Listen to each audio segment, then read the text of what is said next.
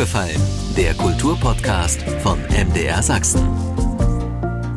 Ich bin Stefan Bischof und rede hier im Podcast über sächsische Kultur von A wie aufgefallen ist uns bis Z wie zuhören, was andere denken. Willkommen zur neuen Ausgabe. Heute mit dem amerikanischen Architekten Daniel Liebeskind, der mit dem Internationalen Friedenspreis, Dresden-Preis der Friends of Dresden geehrt wird.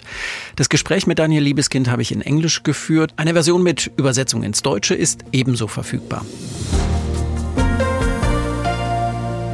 First of all, congratulations on the Dresden Peace Prize. Thank you so much. The prize is awarded by the organization called Friends of Dresden. You gave the city an iconic monument with the remodeling of the Militärhistorisches Museum. What makes you a friend of Dresden? Well, I love Dresden. It's a fantastic city, not just historically, but today, a city that has rebuilt itself after these devastations uh, of World War II. Uh, and of course, uh, working in Dresden, creating the Military History Museum, has brought me closer to the Dresden's history, mm-hmm. its tragedy, its defeats, but it's also its, its resilience and its future. So it is a, a, close relationship. Was it a good place for you to work in the city? Well, it was a, a very good place to work. It was a challenge to build uh, and, and, renovate the mm. historical armory and build a new sense of what military history in that building is. Uh, of course, it, it, was a challenge, but I was there many, many times. you, you know challenges. Yes. You, you, love challenges, maybe? Well, no, I, I, I don't uh, go for challenges. I, I, I, do what I think is correct given the program that is uh, given, given the site, which is unique in the world, yeah. Uh, and uh, the future of the city and of the country and of the world. So yes, it's it's well, that's always a challenge. The jury for the prize honors the so-called architecture of remembrance. Is this a term you can identify with? Well, it's not the term, but remembrance. To remember, memory itself is really fundamental in my work.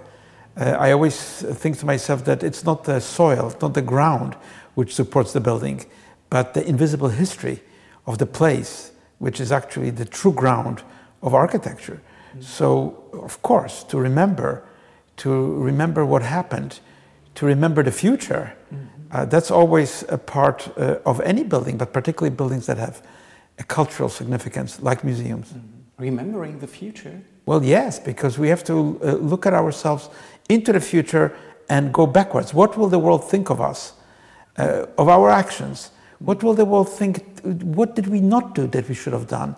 You know, as we look back in history, we, we have those questions. Why did these things happen? Why didn't people uh, wake up to consciousness? Why couldn't they stop the, the, what seems now to be inevitable, but was never inevitable mm. because it's a matter of decision? What's your message you want to send with your buildings, with these architecture of remembrance, if we use this term, to the actual living people and to the future living people? Well, uh, architecture can communicate, just like a book uh, or a symphony uh, or even a film. Uh, it can communicate something about the past and open a new horizon for the future. And uh, that's really what the work is about. Each, each building has its own special message, its own special sense of atmosphere and what to, what to make of it. But each of these buildings struggles to bring peace, to bring understanding, because without understanding, we will have a conflict. And so to bring understanding is not a minor thing. Mm. It's not merely education, but to feel it, uh, not just with your mind, but with your heart and soul. Do you feel a kind of mission? No, uh, I, am not on any mission, but I'm an architect. And given what I'm asked to do, uh, what I'm interested in doing, uh, of course, it's, it's, it's, a, it's a passion. It's not something I do as a job. It's not something that I need to do you know, for, for a hobby. It's what I truly, deeply believe in. Do you have a definition of good architecture for you, for your work? Well, I don't know who can possibly define good architecture, but it's an architecture that has a soul. Not only the skin and external accoutrements of appearance, but that has a soul, that has something much deeper than just the image uh, uh, of itself. Is there a special purpose you are creating your buildings? No, I work as a humble craftsman. You know, you, you have to humble make, craftsman. Yes, you have to know how to make a building. I'm not an avant-garde architect. I use very traditional methods. I, I walk on the site. I listened, put my head into the soil of, of, of the site. I listen to the voices that speak, and then I draw a, a plan, an idea that has to work functionally. But at the same time, it's an idea that has to ar- be, arise out of, out of the spirit of the place, out of the spirit of what it says. And architecture is not a mute art. Many people think it's just a silent place, there's nothing that it says to us. That can be true for very banal buildings that have nothing to say to us. But buildings that do mean something, the great churches, the great monuments, the great old cities, do say something to us. And that's the role of architecture as well. Yeah. You are an artist. Well, there, we're lucky because uh, in architecture there's another word, the word building. Every building that is built is not necessarily a piece of architecture. And it, you know, it's a, you know, art has only one word. Everything is art, so we have to decide what is art. But we have building and we have architecture. Those are two different streams of digging the soil and putting foundations.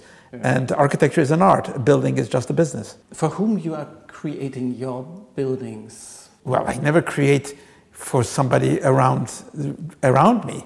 And no work of art is created for a contemporary reader, or for uh, no work of music is created for a contemporary listener. It's created because it's a work, and it's created probably if for anyone living, for a child, for somebody very young. But it is, of course, created always in its own terms, in its own integrity, and in its own spirit to be authentic. What's your guiding principle for your work? Well, the guiding principle is a very old one yeah. the good, the true, and the beautiful. that, that's from really ancient times.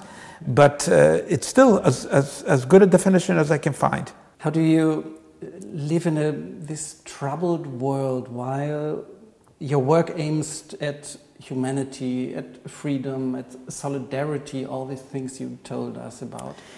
Well, the world is always in a troubled time. There has yeah. never, never been a period that the world was not troubled. Uh, as Winston Churchill said, uh, he said conflicts will always be there. It's how we can resolve these conflicts without violence, without war that counts. So yes, you, one has to sort of look around but at the same time struggle to bring some meaning to it and not remain just a neutral observer, but take a, a stand, a clear stand. You especially work on the wounds of history with most of your buildings. This is what you are awarded for in, in Dresden. Did you ever feel a kind of longing of tabula rasa, building on a plain floor? I, I, was never attracted to tabula rasa. It, it, it's, it's really a, a, a dream of dictators to clear everything away, to start from zero, as if history started with their violence. So history is there. We are part of it. Uh, we entered a world which we did not choose. It's the world that develops around us, and we have to somehow find a guiding light uh, to get out of the darkness and towards something positive. And the world is always full of darkness, but it is also full of light and wonder. And you are exploring these conflicts while you build your special architecture? Well, architecture itself is a quest. Uh, and it's not just my quest. I think historical architecture that we admire and appreciate is an architecture that had something to say to us. It wasn't just built uh, for a photograph or for an image, you know, on Instagram. It was built to communicate with people in the long range. And that's why architecture is such an important artifact of humanity, such a huge expression, because it's so difficult to even build a small building. It's perhaps easier to write a, a, a short poem. All you need is a piece of paper and a pencil. But to build a building, you need to have the, the, the, means. You need to have the public, and it's the public art. It's a civic art. Mm-hmm. Uh, and civic art means it belongs to the citizens uh, in a democracy. You built spectacularly, not um, restrained or cautious. In Dresden, you built the so called wedge We, we call it a wedge, I don't know if you call it this way. Do you think sometimes your special design will become quite stereotypical urban? Well, you have to do a building that, that means something, that is, that is good. How history will view it, uh, that's up to history. But uh, when I built uh, the Dresden Military History Museum with that strong form, it has a meaning which will uh, never be uh, eroded because it deals with the history of Dresden. It deals with a specific time in Dresden and also deals with the new panorama that is offered to the visitors when they come to the museum. It's a really good panorama from, from over there. Yes. Overlooking the city. You can see the panorama overlooking yeah. the city, yeah. but you're also inside of, of, of, a space that shows you the devastation that the city suffered uh, in, in, its, in its yeah. erasure uh, by the Allied bombers in 1945. Yeah. As an architect, I guess you need to be an optimistic. You build buildings for the future. What makes you an optimist? Well, as I said, in, in architecture, being an optimist is not a luxury, it's a necessity. I mean, you can be a pessimist as a writer or as an economist or as a politician, as a general or as a musician yeah. writing in a minor key. But, you know, as an architect, you, you're always laying foundations for the future. And it's an intersubjective art, it's, it's, it's for people. It has to work, it has to be practical, and at the same time, it has to be inspiring. Yeah. And yeah, that's, that's really the art of architecture. Yeah. And what, what makes you personally an optimist? Well, I don't know. Uh, you know, it, it, it's something that comes from elsewhere. It, because, you know, if you look at the account of events, you might say, well, on this side are pessimistic events, on this side are, uh, you know, optimistic events. How does it match up? But no, when I get up uh, and I look out of the window and I enter the streets, you know, we live in an amazing world. It's a wondrous world. Uh, and often we are estranged from it, but we should not be because it's the world we have only once. So we should do something positive in that world and not something negative. Do you have a message uh, to the people of Dresden? I don't have a particular message, but uh, I think Dresden is such a powerful city uh, in the past and today and into the future that I just wish the people of Dresden to to fight for for for their liberties, their freedoms, and to be heeding the history, which tells you a lot about how we can navigate the complexity of the world today. What's your wish for the future? Well, my wish for the future is peace. It's a peaceful world. It's a world where people can raise their potentials. It's democracy, a world that is uh, true to people's uh, abilities to vote and, and decide what to do.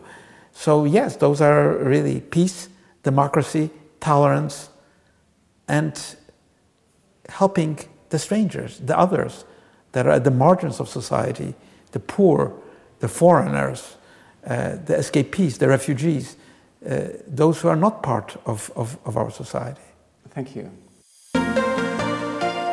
Das war der aufgefallen Podcast von MDR Sachsen mit dem Architekten Daniel Liebeskind, der mit dem Internationalen Friedenspreis Dresden-Preis der Friends of Dresden geehrt wird. Dieser Podcast ist auch mit Übersetzung ins Deutsche verfügbar. Und wenn Sie eine Anregung haben, wem Sie im Podcast gern mal zuhören würden, schreiben Sie an aufgefallen.mdr.de. Aufgefallen gibt's jeden Montag neu, 20 Uhr im Radio bei MDR Sachsen, den Podcast schon davor auf allen bekannten Plattformen und so natürlich auch in der ARD Audiothek. Aufgefallen, ein Podcast von MDR Sachsen.